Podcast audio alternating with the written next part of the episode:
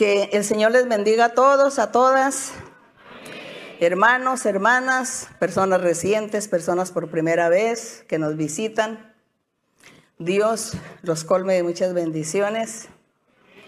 Y al final, pues, de la enseñanza estaremos haciendo nuestra oración por peticiones, por necesidades, por enfermedades, y ustedes aprovechen si están enfermos, si tienen alguna enfermedad o un familiar enfermo que esté en la casa o en el hospital.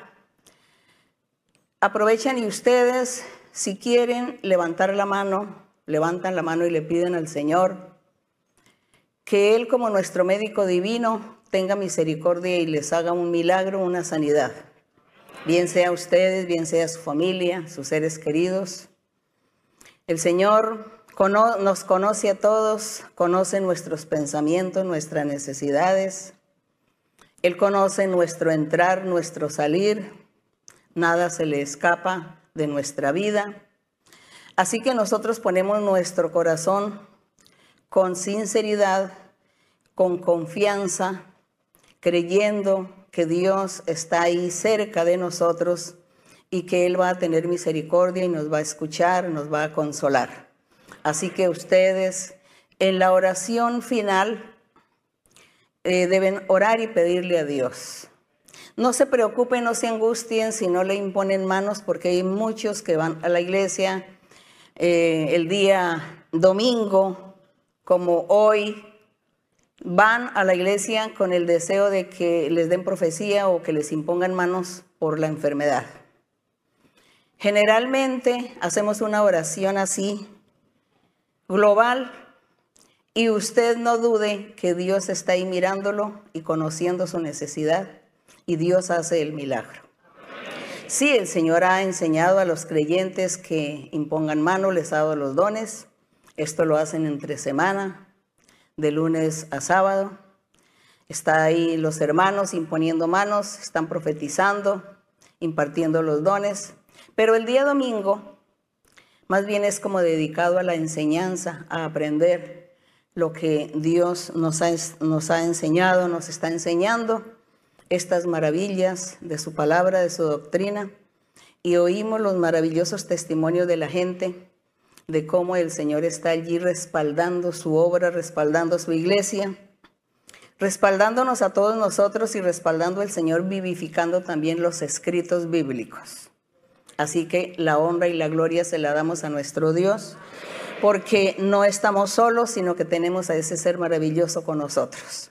Y el día domingo es el día de darle alabanza y honra a Dios y aprender la doctrina, ir con el corazón deseando que ese día vamos a estar de fiesta con el Señor.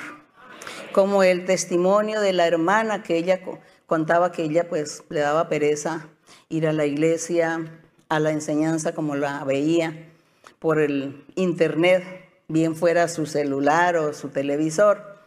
Ella en, pijama también, le daba pereza vestirse y en pijama. Y mire que el Señor le dio una gran enseñanza, porque ella ve que viene un hombre muy importante que ella sabía que era el Señor y le habla, le dice, vístase.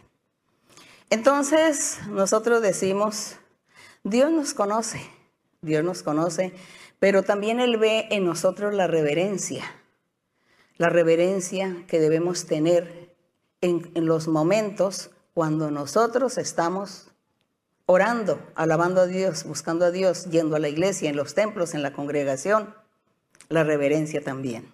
Y el Señor quiere que nos congreguemos. Él quiere que estemos siempre congregados, así que hay que dejar la pereza, dejen la pereza. Y yo sé que ustedes van a estar todos en la iglesia. Yo me voy a enterar es cuando veo los que se conectan, los que se conectan, porque en las iglesias es un punto, pero en ese punto, en esa congregación hay en algunos 500, en otro hay 1000, en el otro hay 200, 300 personas. Pero si yo veo que sigue el número allí de los que están solitos en la casa, eso también nos vamos a dar cuenta. Pero bueno, no somos nosotros. No somos nosotros los que estamos fiscalizando, ni inspeccionando, ni vigilándolos a ustedes. es el Señor, es nuestro Dios. Y Él mira a nuestro corazón también, así que vamos hacia adelante, vamos a seguir adelante, siéntense, ubíquense en sus lugares y vamos a, con alegría y gozo hoy, a ver algo que ya vimos en la pandemia, la fe. En la pandemia me acuerdo que hablamos de la fe, leímos casi todo el capítulo de capítulo 11 de Hebreos, todo lo leímos en la pandemia y di la enseñanza sobre la fe, sobre el capítulo 11. Hoy vamos a repetir, nos sobra repetir nos volvemos maestros y maestras de la palabra del Señor cuando repetimos.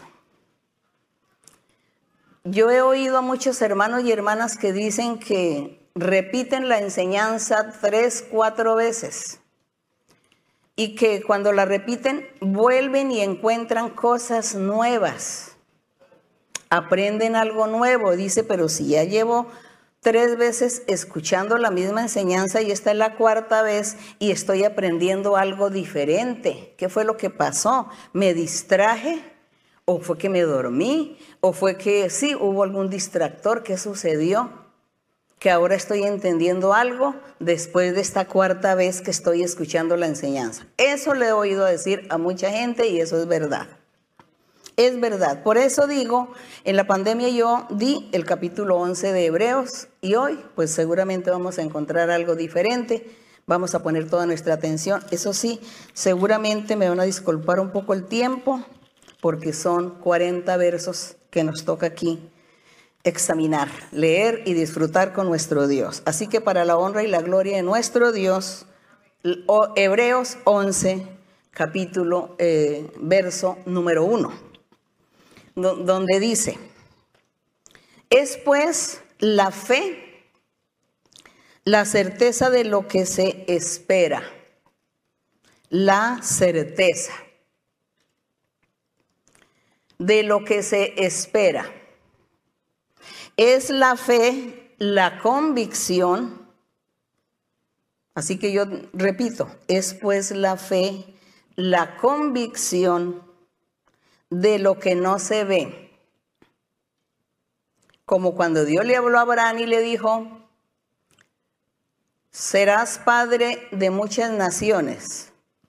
Sal de tu tierra, de tu familia, de tu casa, y ve al lugar que yo te indicaré, porque allí te bendeciré.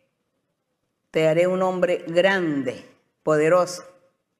Y Abraham dijo, sí, Señor inmediatamente empacó sus enseres y se fue. Salió sin saber a dónde iba. Esa era la convicción de Abraham. Él no sabía a dónde iba, pero Dios le había dicho, yo te voy a señalar el lugar. Y él dijo, sí. Él tuvo esa certeza no dudó, no cuestionó, no le dijo a Dios, pero ¿a dónde voy con mi familia? ¿A dónde voy a, vivir? ¿De qué voy a vivir? ¿En qué voy a trabajar? ¿Voy a ir a un lugar donde nadie me conoce?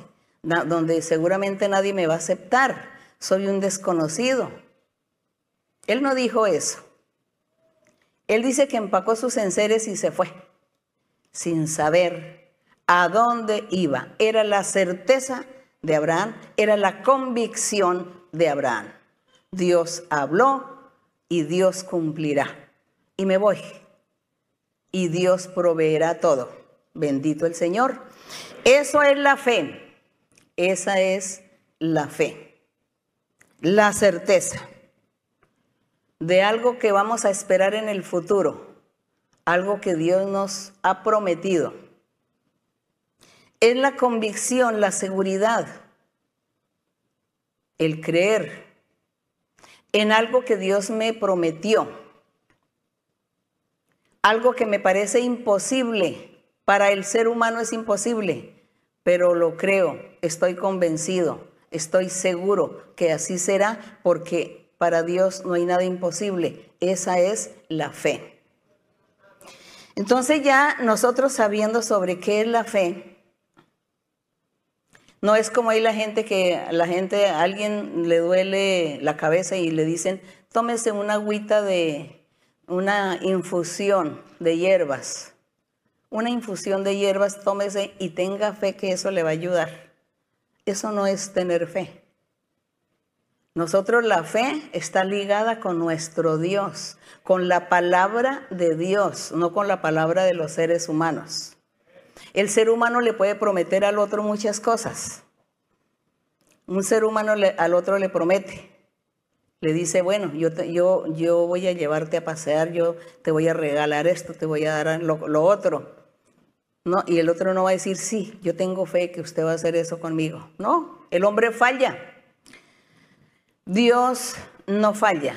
Y la fe está ligada es con todo lo que concierne a nuestro Dios, lo que Dios ha hablado, ha prometido, eso. Y nosotros lo esperamos, lo creemos y obedecemos también a Dios. Entonces eso es lo que se llama la fe. Así que vamos a decir que aquí en el verso 2 dice, porque por la fe alcanzaron buen testimonio la gente antigua. Los antiguos alcanzaron buen testimonio por la fe, porque ellos escucharon a Dios cuando Dios les enseñaba, cuando Dios les ordenaba, cuando Dios les daba instrucciones, les prometía les daba órdenes y ellos creyeron, aceptaron, obedecían. Esa es la fe. Por eso dice que esos antiguos alcanzaron un buen testimonio por haber tenido fe. Y aquí empieza a nombrarlos. El verso 3. Por la fe entendemos haber sido constituido el universo por la palabra de Dios. Dice que la palabra de Dios dijo, hágase la hierba, háganse los animales. Y dice que los animales aparecieron. Hágase la luz. Y que la luz apareció. Entonces, podemos decir que estos elementos tuvieron fe, porque escucharon la palabra de Dios, la orden del Señor, obedecieron y aparecieron. Entonces dice, por la fe entendemos haber sido, haber sido constituido el universo por la palabra de Dios, de modo que lo que se ve fue hecho de lo que no se veía. No existía la luz, no existía el día, no existía la noche, no existían los animales, la vegetación, pero la palabra de Dios dijo, hágase la vegetación, háganse los animales y todos aparecieron. Esa es la fe. El 4. Por la fe Abel ofreció a Dios más excelente sacrificio que Caín. ¿Qué fue lo que sucedió con Abel? Dios le había enseñado a Adán a conocer, a que él conociera sus caminos. Dios le enseñó a Adán leyes, requisitos, le enseñó que tenía que honrar a Dios, tener respeto, amarlo y a su vez, no, no lo narra la Biblia, pero, pero sí se ve cómo Abel tenía temor de Dios, respeto por el Señor, y él de dónde aprendió. Seguramente su padre le había enseñado el temor a Dios. Y por eso dice que Abel tuvo mucho temor del Señor, amó a Dios y en su trabajo, que él era pastor de ovejas, dice que él daba ofrenda al Señor, daba lo mejor. Mientras que Caín, veíamos en Caín o vemos en Caín que existió la avaricia, la envidia, la codicia y la ambición, y él nunca le dio lo mejor a Dios. Entonces aquí en el verso 4 dice que por esa fe Abel ofreció a Dios más excelente sacrificio que Caín, por lo cual alcanzó testimonio de que era justo. Entonces Dios lo justificó. dando Dios testimonio de sus ofrendas, y muerto aún habla por ella. Porque el Señor le dijo a, a Caín, la sangre de tu hermano me está reclamando desde la tierra. Porque Dios estaba sacando la cara por Abel y dando a entender que él había sido un hombre justo, que estuvo bajo el temor y el amor hacia Dios. Esa fue la fe de Abel. Creyó en ese ser, en ese ser sobrenatural que todo lo sabe, que todo lo puede y lo domina. Esa fue la fe de Abel.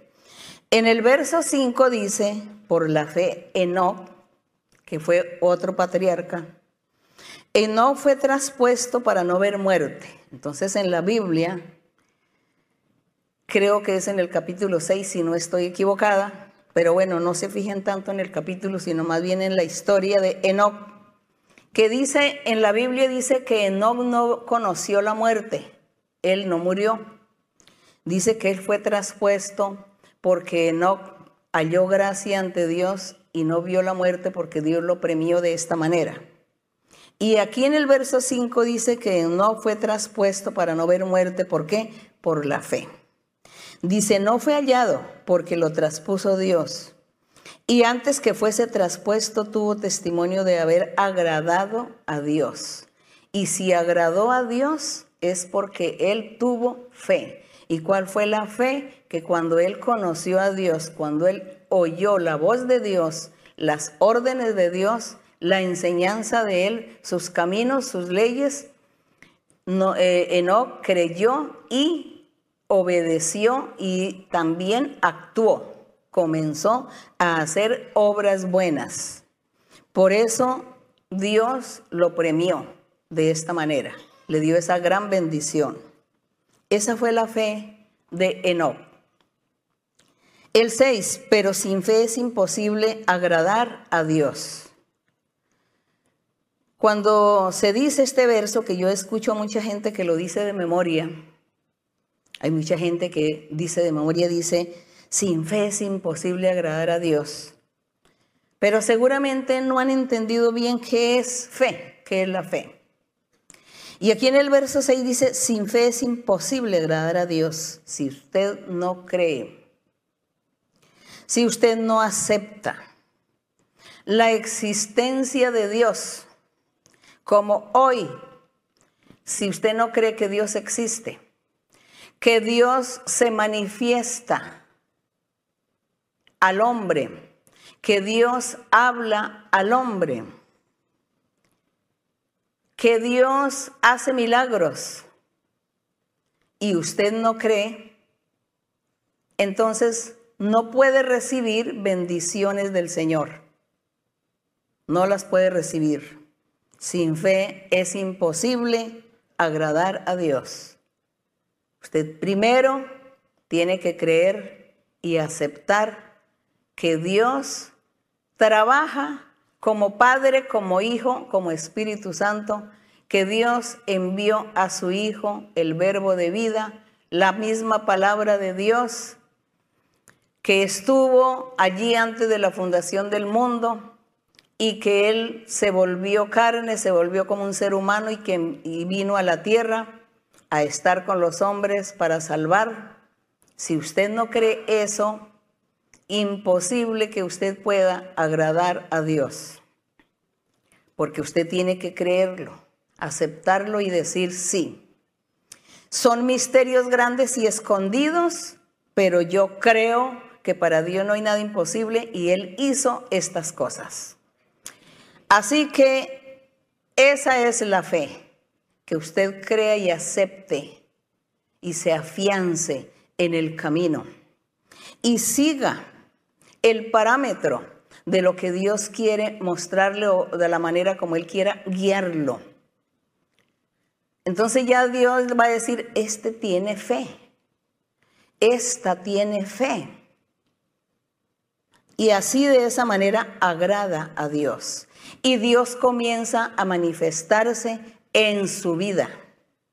cuando Dios ve que usted tiene fe, porque creyó en Él, porque creyó que Dios sí existe, que Dios eh, se, se, le adora en espíritu, que Dios eh, trabaja como Padre, como Hijo, como Espíritu Santo, que envió los dones espirituales a los seres humanos, a los que han creído, a los que creen, a los que creerán, que Él se manifiesta en la congregación. Cuando usted cree eso, y comienza a obedecer la doctrina, los mandatos, los mandamientos del Señor, comienza a apartarse de cosas malas para agradar a Dios, entonces Dios dice, tiene fe y a esto agrada a Dios y Dios comienza entonces a bendecirlo o a bendecirla y Dios comienza a manifestarse en su vida y lo guarda y lo protege. Y de ahí en adelante usted es una persona que no está sola en el mundo porque tiene la ayuda de Dios.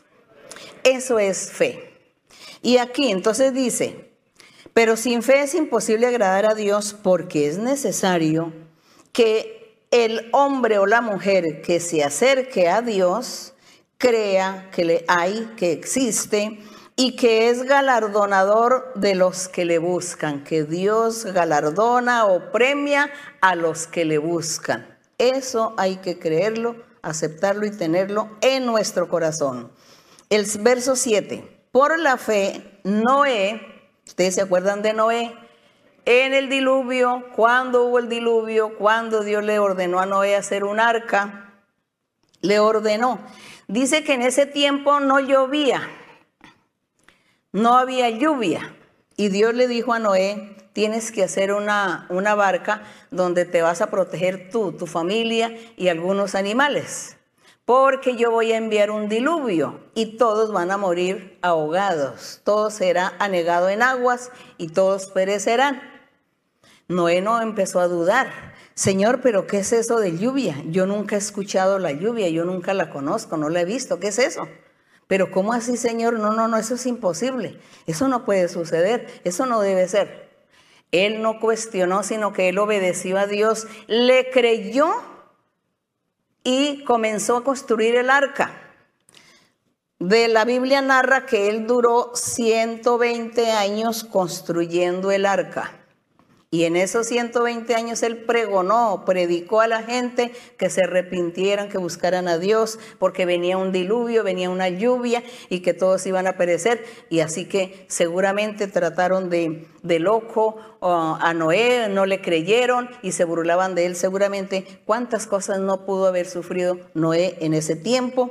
Pero ¿qué sucedió? Que Noé tenía fe. Dice que por la fe, Noé cuando Dios le advirtió acerca de las cosas que él no conocía, como era la lluvia, que no la conocía, que no sabía, dice, con temor, dice que Noé tuvo temor en su corazón, preparó el arca en que su casa se salvase y por esa fe condenó al mundo y fue hecho heredero de la justicia que viene por la fe, heredero de la justicia. Todo aquel o aquella que cree y le obedece a Dios y hace las obras de Dios, se dice que tiene fe y Dios les dice, son justos o justas. Dice que Dios es el que justifica. Y también el Señor ofrece la heredad, la vida eterna. Esas son las bendiciones que Dios le da a esos que tienen fe. Entonces vimos ya la fe de Noé creyó e hizo el arca y él se salvó y Dios lo justificó.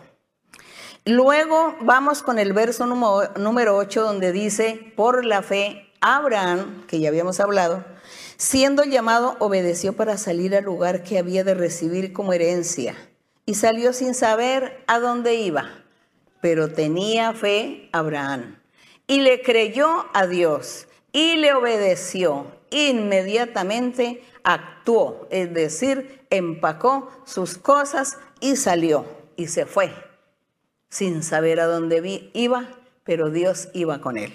La fe de Abraham. Y en el verso 9, por la fe, habitó Abraham como extranjero en la tierra prometida, como en tierra ajena, morando en tiendas con Isaac y Jacob, coherederos de la misma promesa la fe de aquellos hombres, lo que hicieron y cómo Dios los justificó y cómo Dios los bendijo hasta el día de hoy. Es su bendición de ellos. En el verso 10, porque esperaba la ciudad que tiene fundamentos, cuyo arquitecto y constructor es Dios. Entonces dice, una ciudad que tiene fundamentos, cuyo arquitecto y constructor es Dios.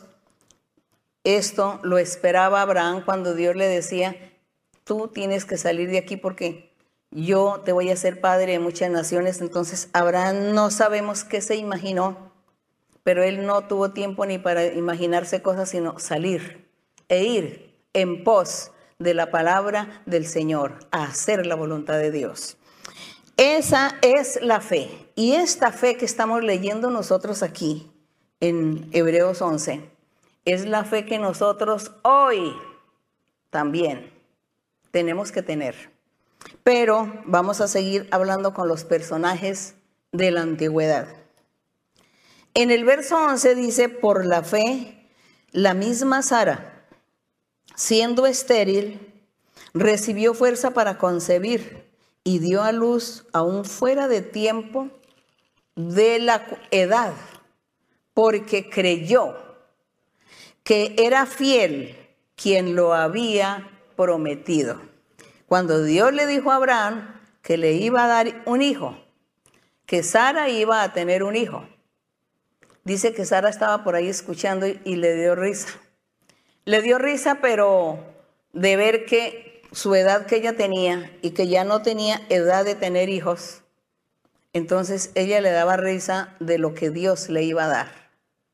Sentiría como vergüenza también, diría, a esta edad y yo en embarazo, ¿no? Tener un bebé. Que, que ir a decir la gente, no, ella no pensó en eso. Solo le dio risa, sí, lo que hace Dios. Pero si ella hubiera dudado, pues Dios no le había dado el hijo. Y si Dios le dio el hijo es porque ella creyó. Y aquí dice que ella creyó a Dios. Creyó que Dios era fiel, que le había prometido que le iba a dar un hijo. Y le dio el hijo, la fe de Sara. Por lo cual también de uno, y ese ya casi muerto, salieron como las estrellas del cielo en multitud, y como la arena innumerable que está a la orilla del mar. Entonces dice que habla que Dios después comenzó a hacerle estas promesas, después de que le habla a Abraham, comienza a hablarle también a Isaac, que fue el, hijo de Sara, y, luego le, le hace la promesa a Jacob también, las mismas promesas de bendiciones y esas promesas para el futuro, las promesas que tienen que ver con nuestra vida espiritual de hoy, con la manifestación que Dios tiene con nosotros el día de hoy. Y todos estos personajes tuvieron que ver en esas promesas maravillosas que hoy nosotros las estamos disfrutando también. Y le damos gracias al Señor porque Él enseñándonos desde aquel tiempo, desde los antiguos, y el día de hoy enseñándonos lo mismo el Espíritu Santo. Entonces nosotros nos alegramos porque estos escritos y estas vivencias y experiencias de estos personajes no se quedaron en la historia, no se quedaron en los escritos, sino que hoy nuestro Dios también los está vivificando en nuestra vida personal. Hoy también Dios, cuando una persona va a la iglesia, a la congregación, le dan profecía, Dios le dice, yo te traje a este lugar. Tú no viniste por casualidad, porque yo te he estado haciendo un seguimiento en tu vida hiciste esto, hiciste aquello, pensabas de tal manera y yo estaba allí. Qué hermoso es Dios hoy, ese mismo que estuvo miles de años atrás, el mismo, nuestro Dios. Con razón que en alguna parte de la Biblia dice, Dios es el mismo ayer y hoy, ayer y hoy el mismo. Entonces, cuando la gente lee, no es que se memorizó el verso, es que Dios es el mismo ayer y hoy por los siglos, no, pero es el mismo que. El mismo que habló a aquellos personajes, el mismo que les prometió y les dio órdenes y les cumplió muchas cosas, es el mismo que hoy nos habla, nos promete, nos cumple, hace milagros en nuestras vidas, nos da paz. Gloria a nuestro Dios. La fe, la fe que ellos tuvieron y la fe que nosotros tenemos que tener. Y en el verso 3 dice, conforme a la fe murieron todos estos sin haber recibido lo prometido. Dice que muchos murieron, muchos personajes de la antigüedad. Dice, conforme a la fe, murieron todos estos sin haber recibido lo prometido, sino mirándolo de lejos y creyéndolo y saludándolo y confesando que eran extranjeros y peregrinos sobre la tierra. Entonces dice que hubo, el pueblo realmente se formó, Dios formó el pueblo y hubo muchas promesas, muchas leyes, muchas ordenanzas, pero como el pueblo ya en multitud comenzó a desobedecerle a Dios y a perder esa fe y a no obedecerle a Dios, entonces pues dice que por eso murieron muchos sin haber conocido las promesas de Dios. Pero nosotros hoy que estamos aprendiendo la doctrina y aprendiendo que si nosotros tenemos la fe que creer en el Señor y que ya tenemos las experiencias de todo lo que Él nos ha hablado, nos ha prometido, lo que Él dice tener en nuestra vida, para nuestra vida material física y luego después la vida eterna, entonces nosotros sí queremos ser inteligentes y, y ser sabios y seguir y no vamos a menospreciar estas bendiciones de nuestro Dios. Nosotros queremos seguir adelante y eh, abrazar y alcanzar estas promesas. Porque tenemos muchos ejemplos de los antiguos, de lo que ellos perdieron y no, no pudieron recibir lo prometido, algunos.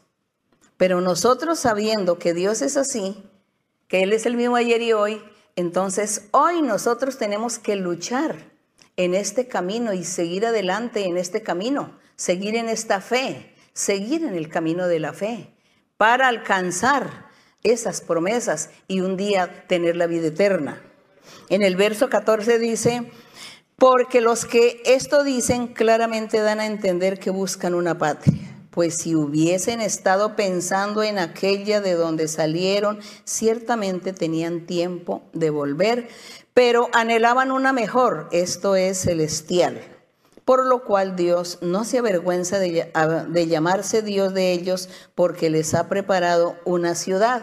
Entonces aquí habla que si muchos murieron, no vieron la prometida, nosotros tenemos un ejemplo de Abraham cuando Dios le dijo, serás padre de muchas naciones. Y nosotros vemos que Abraham murió y no conoció su promesa, porque la, la nación se formó después con Moisés. Y después con el Señor Jesucristo vienen las otras naciones a participar porque el Señor Jesucristo hizo la promesa que se predique su evangelio en todas las naciones del mundo y que los que crean en él y lo sigan, hagan su voluntad, entonces ellos entran también a participar de esa ciudad, de ese pueblo, de ese redil y que entran a participar de las bendiciones del Señor, de las promesas y de la vida eterna después. Entonces ahí vemos que la promesa que Dios le hizo a Abraham de serás padre de muchas naciones se está cumpliendo el día de hoy con nosotros, aunque Abraham murió y no vio esa promesa, pero él murió creyendo, creyendo que así serían las cosas. Entonces él es padre en espíritu, porque Abraham está con Dios. Abraham existe, está con Dios, disfrutando. No sabemos si de pronto Dios le esté mostrando la iglesia, la congregación, eso no lo sabemos. Pero Dios le dijo, serás padre, y así es. Y así es porque aunque sean dos almas de cada país que se conviertan a Dios, eso ya se cuenta, como lo que dice el Señor, serás padre de muchas naciones, es decir, que todas las naciones tendrían la oportunidad de participar, de que escucharan el Evangelio y también de participar de la gran bendición de Dios, la salvación. Así que el verso 17 dice, por la fe Abraham, cuando fue probado, ofreció a Isaac, y el que había recibido las promesas, que es el mismo Abraham, ofrecía su unigénito. Por fe, Abraham, Dios le dice a Abraham, te voy a dar un hijo.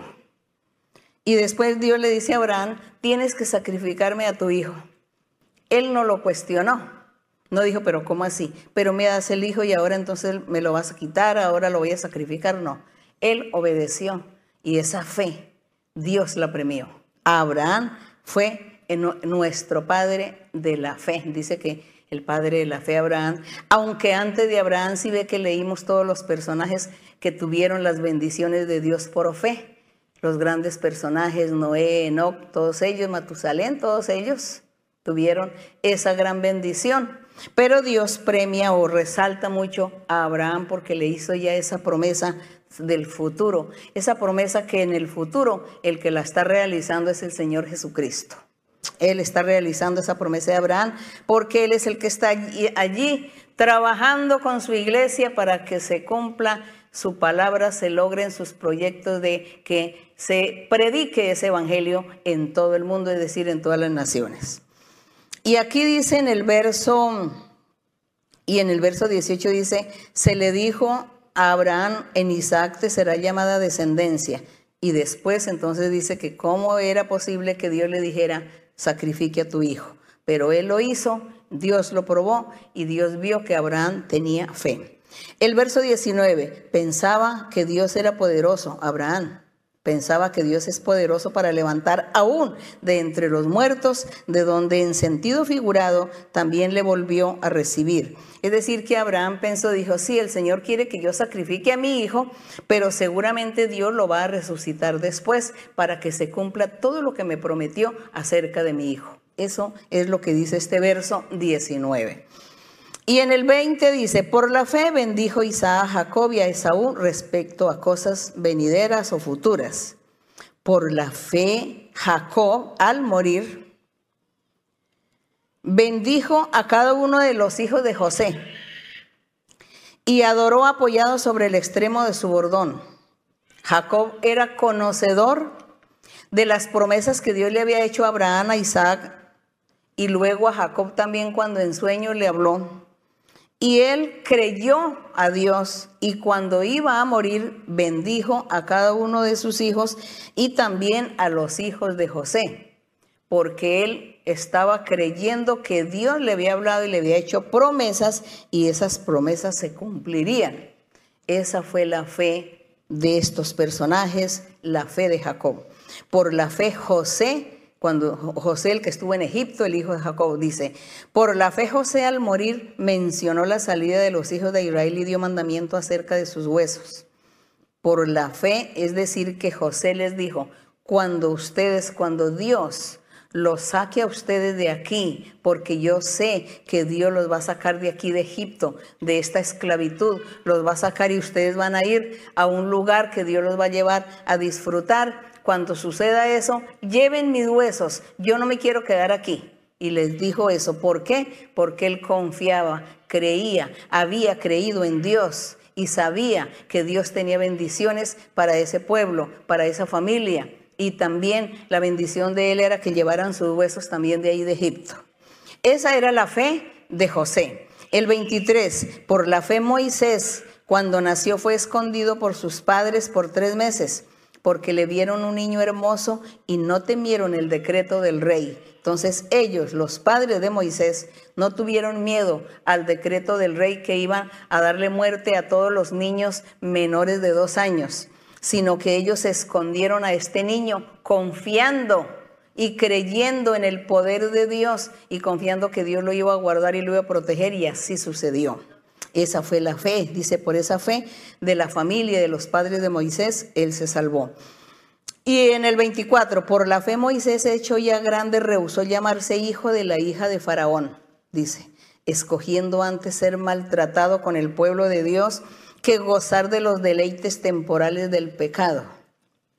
Él conocía la palabra de Dios, él sabía de Dios, Posiblemente la madre, porque la madre de Moisés fue la que lo crió, él ya tuvo que haberle contado la historia de él y hablarle de Dios y dice que él por eso no quiso ser, pertenecer a la realeza de Egipto, sino más bien salirse de esa familia para ir a defender a sus hermanos, porque creía en Dios, porque había confiado en Dios. Y en el verso 26, teniendo por mayores riquezas el vituperio de Cristo que los tesoros de los egipcios, porque tenía puesta la mirada en el galardón. Entonces él estaba era pensando en Dios, en Dios. Y aquí el apóstol dice que José, sin saberlo, eh, Moisés, sin saberlo, él estaba eligiendo las riquezas de nuestro Señor Jesucristo, las riquezas celestiales, las estaba eligiendo Moisés antes que ser perteneciente a la familia real, porque él estaba creyendo en Dios, confiando en el Señor. Y el 27, por la fe dejó a Egipto, no temiendo la ira del rey, porque se sostuvo como viendo al invisible creyó cuando Dios le habló. Recordamos que él estaba en una zarza, dice que la zarza ardía y estaba allí y que Moisés escuchó la voz de Dios que le dijo, quita el calzado de tus pies porque la tierra en que estás es santa y Dios le habló y le hizo las promesas y Dios le dijo muchas instrucciones a Moisés y él creyó a Dios. Y no le tuvo miedo al rey, no le interesó que el rey lo buscara para quitarle la vida, porque tuvo fe. Esa fue la fe de Moisés. El 28, por la fe celebró la Pascua, la aspersión de sangre para que el que destruía a los primogénitos no lo tocase a ellos.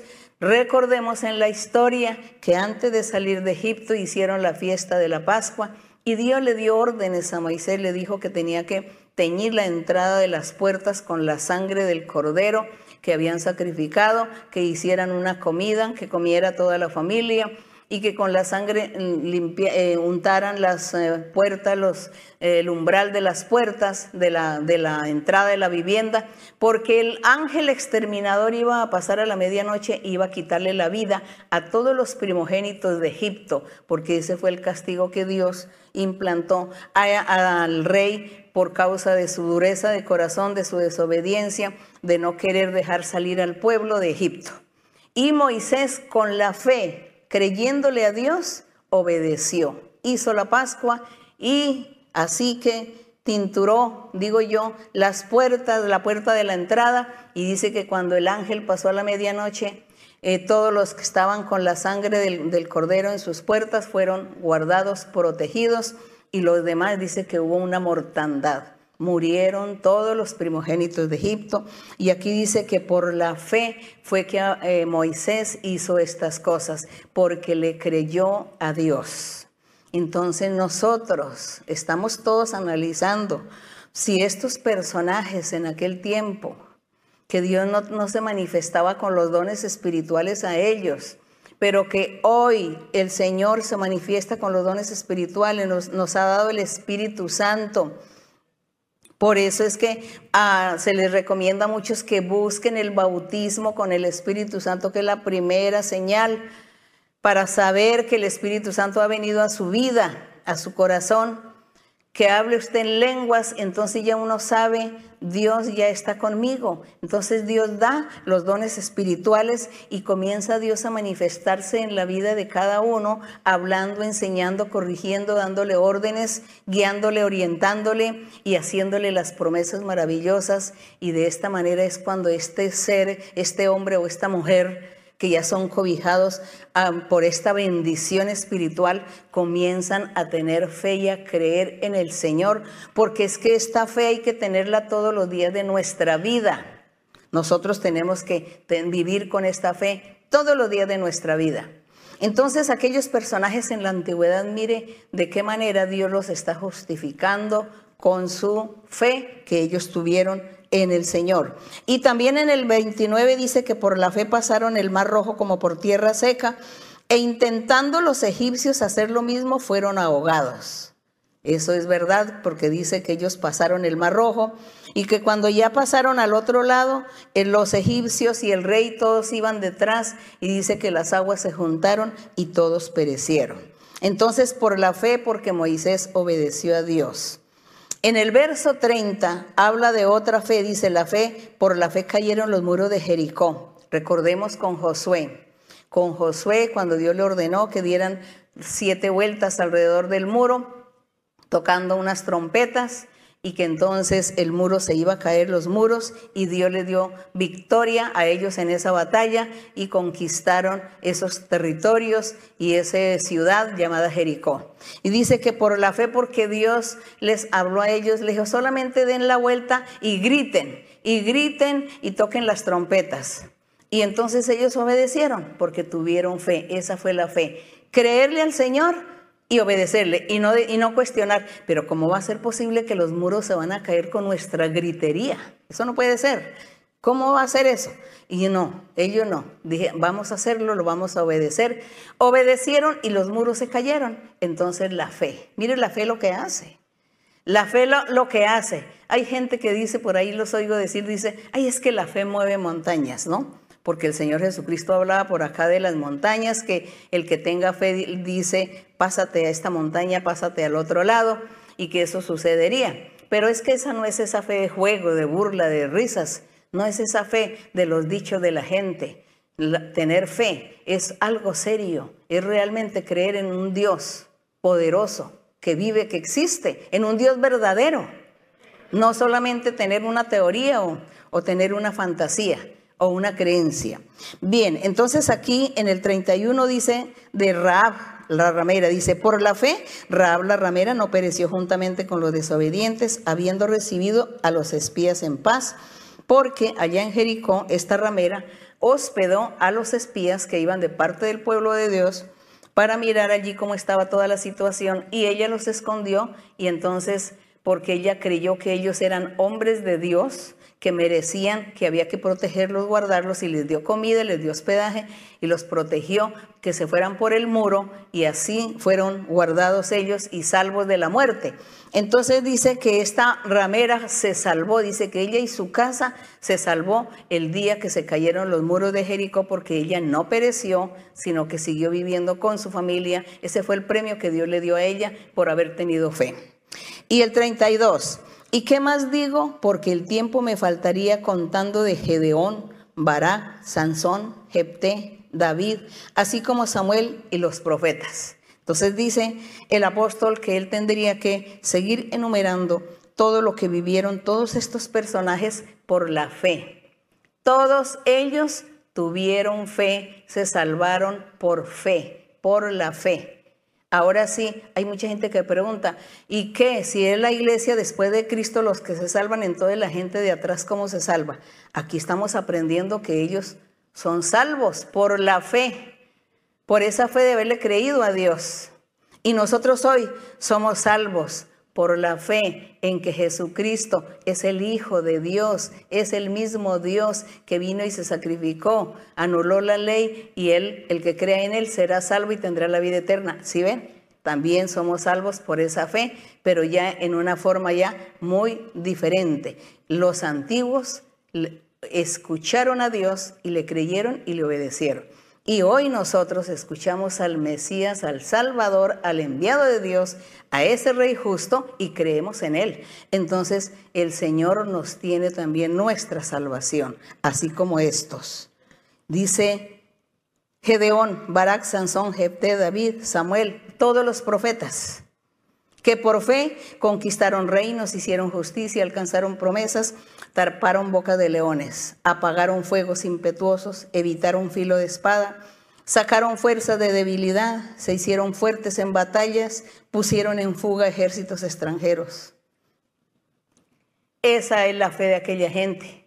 Esa es la respuesta para los que me decían que qué era de esos personajes en la antigüedad, que cómo eran salvos, que si eran salvos o que si no eran salvos porque la gente me pregunta, dice, pero es que dice que Dios castigó porque el pueblo de Israel todos estaban pecando y que ninguno había sido salvo. Sí, ninguno fue salvo por la ley de Moisés, ninguno. Pero sí hubo muchos que fueron salvos por la fe, por la fe de Abraham, que es la misma fe que hoy nosotros tenemos. Claro, ellos ya no son iglesia, ellos no pertenecen al cuerpo de Cristo porque el cuerpo de Cristo es después del Señor Jesús cuando con su evangelio forma su iglesia, que la empieza a formar con sus apóstoles y ahí se forma la iglesia del Señor y luego el Espíritu Santo es el encargado de formar la iglesia y perfeccionarla. Entonces es el cuerpo, es la desposada.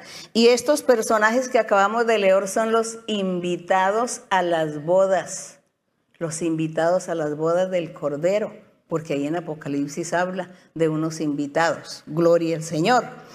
Entonces aquí en el verso 35 dice, las mujeres recibieron sus muertos mediante resurrección, mas otros fueron atormentados, no aceptando el rescate a fin de obtener mejor resurrección.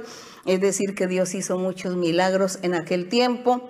Muchos milagros hizo el Señor, muchos resucitaron. Aún en el día que el Señor Jesucristo lo crucificaron, ese día también hubo muchos que resucitaron y dice que la gente pues feliz que habían recuperado otra vez su ser querido que había muerto. Eso cuenta así la historia y para Dios así es y lo creemos. En el verso 36 dice, otros experimentaron vituperios, azotes y además de esto prisiones y cárceles. Fueron apedreados, aserrados, puestos a prueba, muertos a filo de espada. Anduvieron de acá para allá cubiertos de pieles de ovejas y de cabras, pobres, angustiados, maltratados. Todo esto ha acontecido en la antigüedad y también después del Señor Jesucristo. Han sucedido todas estas cosas a los siervos o a los seguidores del Señor, pero a ellos nunca les ha interesado esto, nunca les interesó esta cosa, sino enfrentarse porque Dios es primero. Y la muerte es ganancia y es mejor la muerte que la vida, dice así la Biblia, porque es mejor estar con Dios, así decía el apóstol. Decía yo, yo quisiera estar ya con el Señor, irme, pero también quiero predicar y enseñarle a la gente antes de irme, es que no sé lo que quiero, decía el apóstol. Asimismo, toda esta gente pensaron lo mismo. La muerte es mejor, estar con Dios, sí. Eh, fuimos perseguidos, dice que fueron apedreados, aserrados.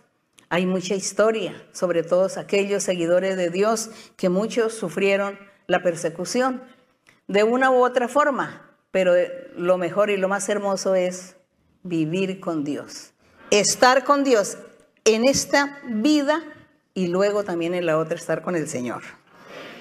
En el verso 38 dice, de los cuales, es decir, de todas estas personas que fueron perseguidas y sacrificadas y que, bueno, sufrieron por las, eh, seguir el camino de Dios, por oír a Dios y creerle a Él, dice, de los cuales el mundo no era digno, errando por los desiertos algunos, por los montes, por las cuevas, por las cavernas de la tierra, algunos huyendo huyendo porque tenían que huir, porque había que predicar la palabra de Dios y los perseguían. Pero a ellos nunca les interesó estas cosas. Dice, y todos estos, aunque alcanzaron buen testimonio mediante la fe, no recibieron lo prometido. Claro, lo prometido cuando el Señor hablaba, decía, no, es que, es que usted, por ejemplo, como en el caso de Abraham, le dice, tú serás padre de muchas naciones. A Moisés también cuando le decía, es que yo les voy a dar la tierra prometida y es una tierra que fluye leche y miel y que tiene muchas bendiciones, van a disfrutar, van a ser felices y a todas las promesas. Entonces ellos eh, físicamente no vieron esa promesa. Vemos en Josué, por ejemplo, Josué cuando Dios le habló de muchas eh, maravillas que, él, que Dios iba a hacer con Josué, que así como había estado con Moisés estaría con él. Y sin embargo vemos la lucha que tuvo Josué en su vida con el pueblo. Y él murió y muchas promesas que el Señor le había hecho, pues él no las vio cumplidas, pero sí se cumplieron con otros personajes más adelante, como nosotros hoy estamos disfrutando promesas que Dios le hizo a Abraham. Gloria al Señor. Entonces dice, y todos estos, aunque alcanzaron buen testimonio mediante la fe, no recibieron lo prometido, proveyendo Dios alguna cosa mejor. Era que el Señor estaba preparando algo mejor para el futuro. El Señor no estaba tan preocupado en aquella época en cumplirles a ellos las promesas ya, ya, porque nuestro Dios sabía que esas promesas se cumplirían con Cristo Jesús. Y por eso muchos, por eso ellos murieron sin haber recibido todo lo prometido, porque Dios tenía preparado que después de Cristo vendrían cosas mejores. Entonces dice el 40, proveyendo Dios alguna cosa mejor para nosotros, los creyentes en Cristo, para que no fuesen ellos los de la antigüedad perfeccionados aparte de nosotros, para que ellos no hubiesen sido perfeccionados, porque si Dios les cumple a ellos, entonces ya no había ese plan para cumplir el futuro. Entonces, él dice que el Evangelio, lo que el Señor Jesucristo hizo, era más perfecto y Dios lo estaba preparando para que nosotros los creyentes en Cristo Jesús pudiésemos disfrutar y podamos ser perfeccionados con la obra del Espíritu Santo y que ellos, los antiguos, no fueron perfeccionados en su totalidad, es decir, no recibieron todo lo prometido, porque eh, el Dios el Padre tenía preparado que la perfección venía era con Cristo Jesús. Con Cristo venía esa perfección. ¿Y cuál era la perfección? ¿Cuál es la perfección?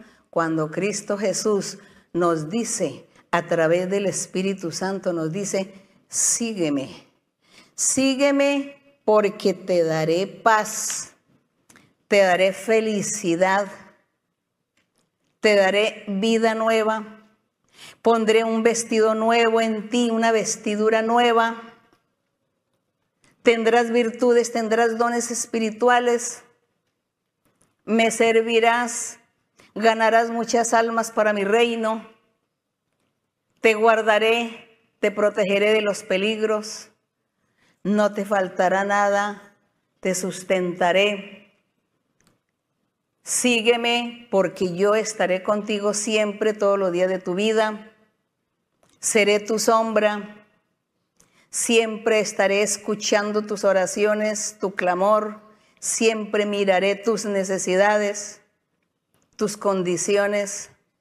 Y un día, después de la muerte, te daré la vida eterna. Gloria a nuestro Dios. Eso se llama perfección. Esa es la perfección. Y la perfección Dios la tenía para nosotros hoy, después de Cristo.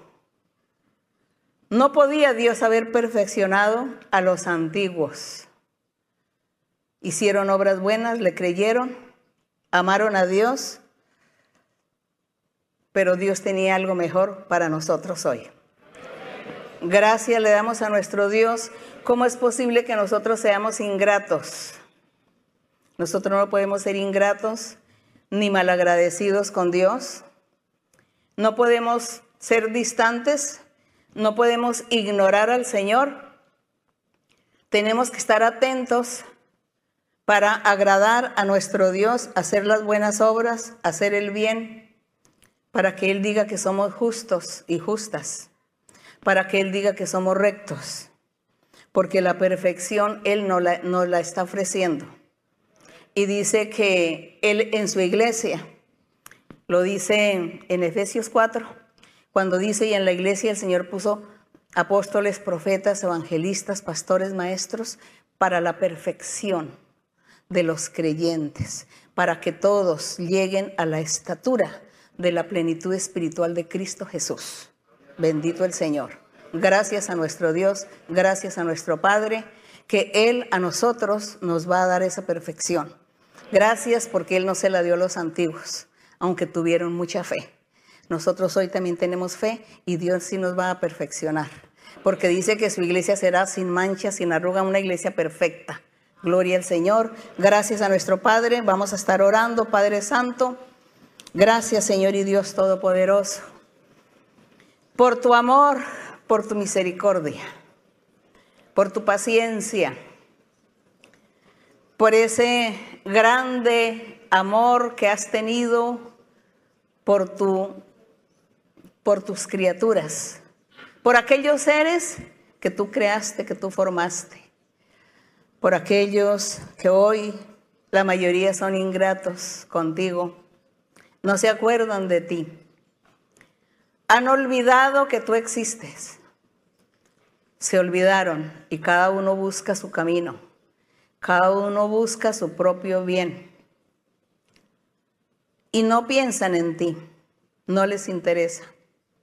Pero nosotros te hemos conocido. Te hemos conocido aquí a través de la Biblia, de estos escritos. Escritos que tú has vivificado con el poder del Espíritu Santo y has enviado tu Santo Espíritu a nuestras vidas. Y por eso tenemos esa gran experiencia de saber y de conocer que tú existes por, por el Espíritu Santo, por los dones espirituales y por los milagros y los prodigios y las señales que tú has hecho a través del tiempo después del Señor, hace más de dos mil años. La forma como te has manifestado, has mostrado que existes, que eres el Dios verdadero y que nosotros hoy somos privilegiados de estar en tu presencia. Padre, te, pido que nos des a todos sabiduría, inteligencia y conocimiento y que nos ayudes para que todos nosotros te amemos con todo el corazón con todo nuestro ser y te busquemos y que nunca nos apartemos de tu camino maravilloso. Que siempre andemos por este camino de la perfección. Que siempre nos enseñes tu palabra, tu doctrina, que nos corrija, nos guíes, nos orientes para que hagamos las cosas bien. Gracias mi Padre, en el nombre de tu Hijo Jesucristo te lo pido Señor.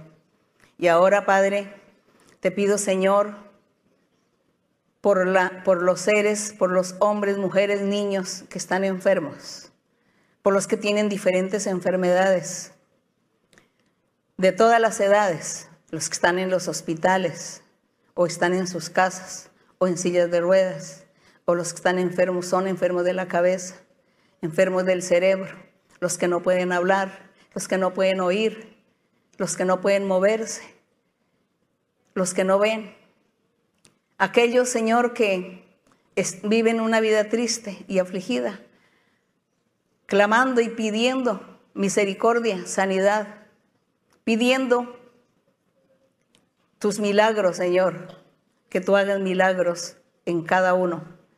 Haz milagros en cada uno. Mira las oraciones de todos. Mira, Señor, que todos te claman a ti, te piden por sanidad, que te manifiestes. También, Señor, el problema de las brujerías, las hechicerías, las maldiciones, cobijan a la mayoría de la gente y sufren. Todos sufrimos, Señor, con esta flagelo, con esta plaga de espíritus. Te pido, mi Señor, que tú nos libertes y que también des este don maravilloso en la iglesia de echar fuera demonios. Que tú respaldes a tus hijos y a tus hijas con estos dones para que la gente quede libertada, Señor. Padre Santo, estamos en tus manos. Estamos, Señor, bajo tu sombra. Gracias, Padre, por oírnos, por vernos. Gracias, Señor. Ayúdanos. Ayúdanos y enséñanos a orar. Enséñanos a presentarnos delante de ti con palabras sabias, concisas, para que poder, Señor, convencerte a ti. Para poder, Señor, que tú, Señor, escuches nuestra oración. Ayúdanos, Señor, a orar. Ayúdanos, Señor, a hablar, a hablarte porque tú estás cerca de nosotros. Te pido, mi Señor, que tú bendigas a todas las personas, a todos los hermanos, las hermanas de la iglesia, a todos los lugares, las personas por primera vez, bendícelos también, las personas recientes. También dales a cada uno una porción de tu espíritu, que sientan felicidad, alegría y paz en su corazón. Gracias, Padre, en el nombre glorioso de Jesucristo. Bendito y alabado tu nombre para siempre. Yo sé que estás aquí, Señor. Yo sé que estás aquí. Yo sé que estás aquí, Señor. Yo sé que estás aquí. Mi alma te alaba. Mi alma te alaba. Mi alma te alaba. Porque sé que estás aquí. Mi alma te alaba. Mi alma te alaba, mi alma te alaba, porque sé que estás aquí. Yo sé que estás aquí, Señor. Yo sé que estás aquí. Yo sé que estás aquí, Señor. Yo sé que estás aquí. Mi alma te alaba, mi alma te alaba, mi alma te alaba, porque sé que estás aquí. Mi alma te alaba, mi alma te alaba, mi alma te alaba, porque sé que estás aquí. Gloria al Señor. Muchas gracias, mis queridos hermanos. Un abrazo para ustedes. Para los niños, besitos. Dios les bendiga y hasta pronto. Gracias.